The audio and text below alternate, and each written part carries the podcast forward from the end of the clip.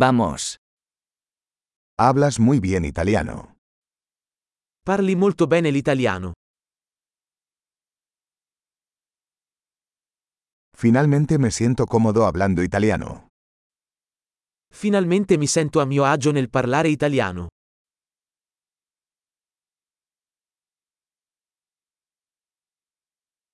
No estoy seguro de lo que significa hablar italiano con fluidez.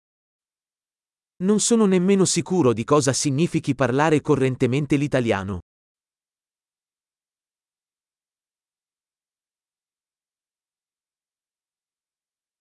Me siento cómodo hablando y expresándome en italiano. Mi sento a mio agio nel parlare e nell'esprimermi in italiano.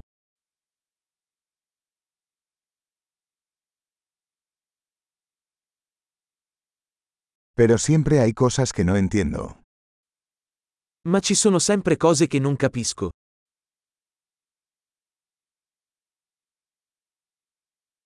Creo que siempre hay más que aprender. Penso che ci sia sempre altro da imparare.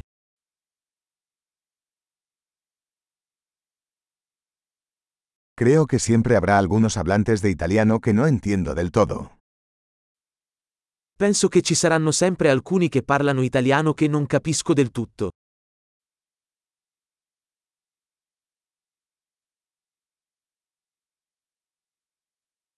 Eso podría ser cierto también en español. Potrebbe essere vero anche in spagnolo.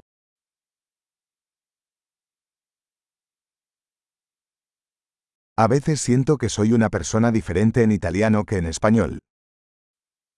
A volte mi sento come se fossi una persona diversa in italiano rispetto allo spagnolo.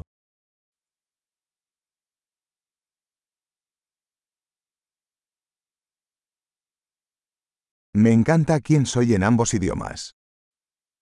Adoro chi sono in entrambe le lingue.